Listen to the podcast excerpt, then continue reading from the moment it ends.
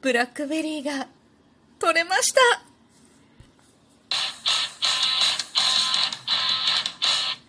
今日もなるようになるさこんにちは、アラフォー母ちゃんこと冬木玲です。この番組は私冬木玲が日々思うこと、本の朗読や感想など気ままに配信している雑多な番組です。そう、ブラックベリーがね、収穫できたんですよ。このブラックベリー、まあ4年ほど前に引っ越しをした時に、前の家の庭からこうごそっと適当にこう抜いてさ、持って帰って、持ってきて、で今の家の畑の隅っこにぐさって植えて放置していたものなんですね。枯れかけては復活し、枯れかけては復活しっていう感じで、去年去年は、去年うん、去年だよね、確かね。去年は、なんかいっぱいになったのよ。いっぱいなったんだけど、全く味がしなかったっていう話を、まあ、いつかの配信でしたかなって思うんだけれども、前の家では、そのブラックベリーは、もう本当に食べきれないぐらい、もう大好きな私たち家族6人が、ワンサが食べても、ジャムにしても、ジュースにしても、何にしても、友達にあげまくっても、食べきれないぐらい、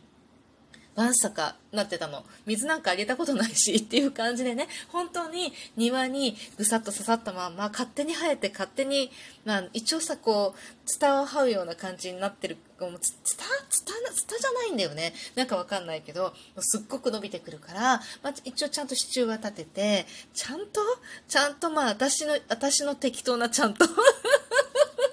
そんな感じで、まあ、一応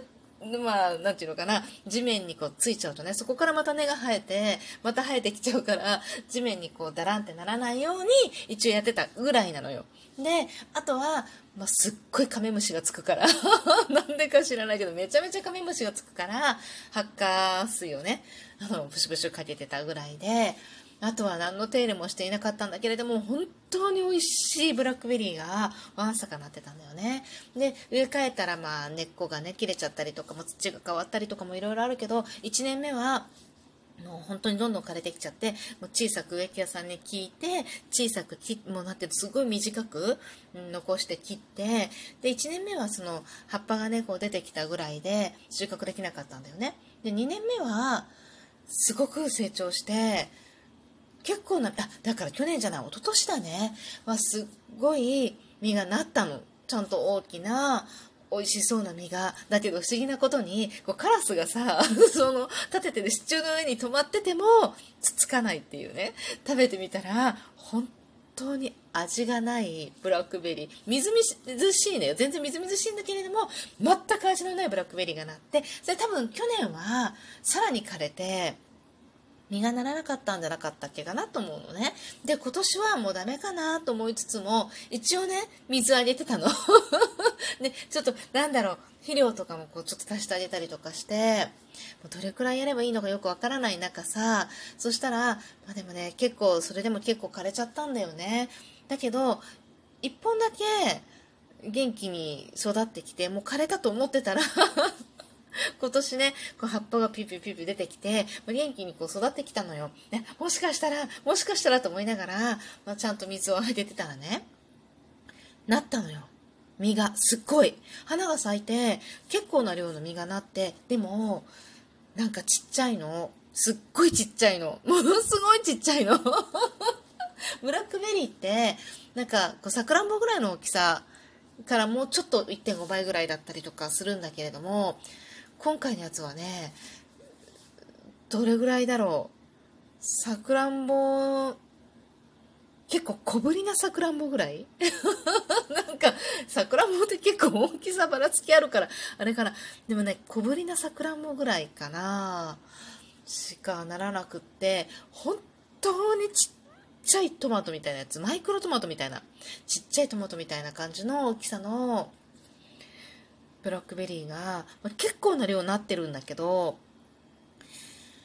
なんだろうね、大きくならないんだよね。でもまあ、いいやと思ってね、ちょっと黒く、すごい熟してきたのがあったから何個か取って、それもそうね、10個あるかないかぐらいかな、今日収穫して、食べてみたら、まあま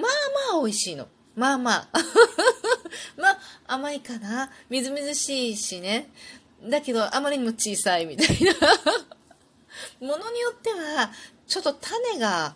硬いっていう感じもなきにしもあらずなんだけれどもまあまあな味なのよ。でも一応鳥には全くつつかれていなくて だからあんまり美味しくないのかなって思うんだけどその一昨年のことを考えたらまあまあ美味しい。ブラックベリーがね。もしかしたら今年はね他の実もまだ全然、緑色だったりとかまだ赤赤っぽい実？あ黒くなるからさ赤っぽい実とかも全部ちっちゃいからこれ以上大きくなることはないのかなって思うんだけれどもまあちょっとよく収穫できたなと思って。まあまあよかったなって頑張ってブラックベリーって感じなの前みたいにワンサカ食べれるようになりたいなと思いつつ頑張って水は欠かさないようにしようかなと思ったんだけど多分足りないのは肥料なんだろうね小さいってことはさだからもうちょっとあげてもよかったのかもしれない今からでも遅くないかなと思いながらねちょっと足してみようかな。遅いかな。でも足してみようかなと思ってます。畑の方はね、やっぱりさ、私思ったんだけど、あの、うちの畑は整備したらダメなんだと思う。なんかね、やっぱりそのほうれん草を収穫してこう全部な買ってから、あとさ、すごく、なんていうのかな、丁寧に、なんていうのかな、手入れしてたの、私にしては。私にしてはちゃんと水もあげてたし、それから、なんだろうね、雑草も丁寧に抜いてたし、なんか無法地帯みたいな状態にもならないようにやってたんだよね。で、思想だと思ってたのが、実はゴーヤだ、ゴーヤかなみたいな。ツイッターでね、なんか思想だと思ってたらなんか違う鶴がこう伸びてきたって言ったら、結構ゴーヤっていう声が多くって、なるほどと思ってたんだけど、この間草を抜いた時にさ、もう完全にゴーヤだなと思って、なんでかっていうと、こう、ツルがビューってさ、なんと周りに生えてきた、雨が降るとね、私も雑草抜きに行かないのよ。でも実は雨が降ると、めちゃめちゃ雑草伸びるのよね。で、3日間ぐらい放置すると結構な量の雑草が、まあ、生えてるわけよ。で、抜きに行ったら、そのさ、雑草に、そのゴーヤらしきもののなんていうのかな、鶴がこう巻きついてて、え、もうどうしようと思ってもうプチって、もう鶴は切っちゃっても大丈夫かなと思ってプチプチ切ってさ、雑草抜いたんだけど、そしたらめちゃめちゃゴーヤの匂いすんの。だから、あれは100%ゴーヤだと思います。でもね、ゴーヤがすっごい元気に育ってるんだよね。でも最初の頃枯れそうで枯れそうで、でそのね、すっごいしそだと思ってた頃ね、全然成長しなくって、私丁寧に丁寧にさ、その周りの雑草も綺麗に抜いてあげてたし、お水も丁寧にあげてたし、もう本当にね、目にかけて目にかけて 手にかけて目にかけてってしてたのね。で全然さ、元気にならなくって、ちんけなさ、本当に芽が出てただけだったの。で、そこから、なんかゴーヤっぽい葉っぱが出てきてって、その後よ、その後、ちょっと放置してたんだよね。私さ、まあ、雨が降ったっていうのもあったんだけど、ちょっと、まあ、疲れたのよ。その毎日の雑草抜きに。で、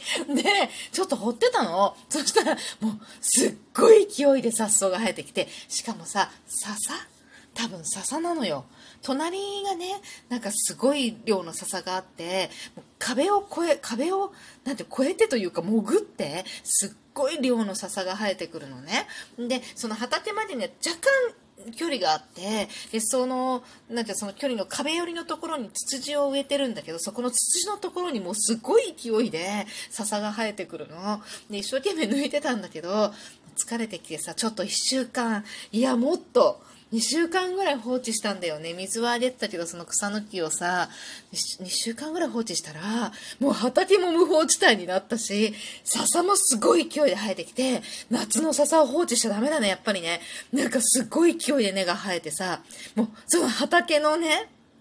雑草のところに笹がすごい勢いで生えてくるのよ。で、その抜いてみるとさ、笹ってこう横に根が張るんだね。もうすっごい根が張ってて、でもめちゃめちゃ頑張って抜いてもうブチブチ切ってこの間やったんだけれども、綺麗にね、やるとね、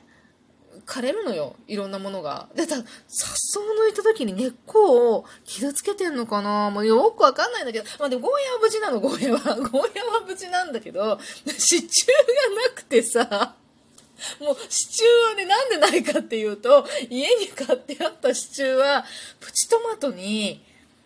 使い尽くしたっていうかね、なんか今年、トマト、プチトマトがめちゃめちゃ生えるのよ。もうすっごい勢いで、もう急成長なの。でもさ、本当に毎日のように、なんかもう10個近い、10個以上とか10個前後のね、トマトまだ緑色だったり、ちょっとオレンジっぽくなりかけてたトマトが全部さ、鳥に取られてて、もうどういうこと？とか思っててね。でも支柱をこう立てて一生懸命こう巻いてたのよ。巻いてたっていうかさ、そしたらもう本当に大変なことになったんだけど、その私2週間放置したって言ったじゃない？その放置した間にトマトもすごいことになってるの。で、でも支柱なんかさ、埋まっちゃうぐらい勢いで、ものすごい私の身長と同じぐらい、なんかもうトマトあるのよ。で、しかももう、わ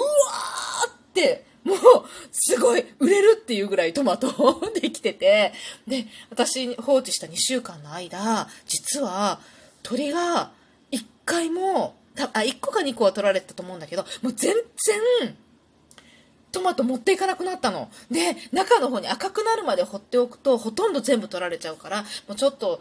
なんていうのかな、色がついてきたら取って家の中で、あの、赤くしてたんだけど、だけどもうそのまま放置してたさ、赤いトマト、真っ赤かに売れたトマトが、もう全部虫にと、虫じゃない、あの、鳥に取られずに全部そのまんま残ってるのよ。なんでかっていうと、ジャングル状態になってて、トマトが。で、もう取れないんだと思うの。だからね、思ったんだけど、丁寧にやっちゃダメなんだと思って、放置すればいいんだと思って、去年のさ、なんかパクチーとかも放置してればパクチー、パクチーのジャングルみたいになってたけど、そのパクチーのジャングルの中に埋もれてたキュウリがすっごいもう満足にいくぐらい大きく成長してたんだよね。で、支柱を立てたりたら一気にダメになっちゃったから、やっぱりね、放置しとけばいいんだと思う。我が家の畑は無法地帯なぐらいがめちゃめちゃ収穫できるんだと思うんだよね。どう思う？私がズボラなだけ？ズボラしたいだけ？ありがとうございました。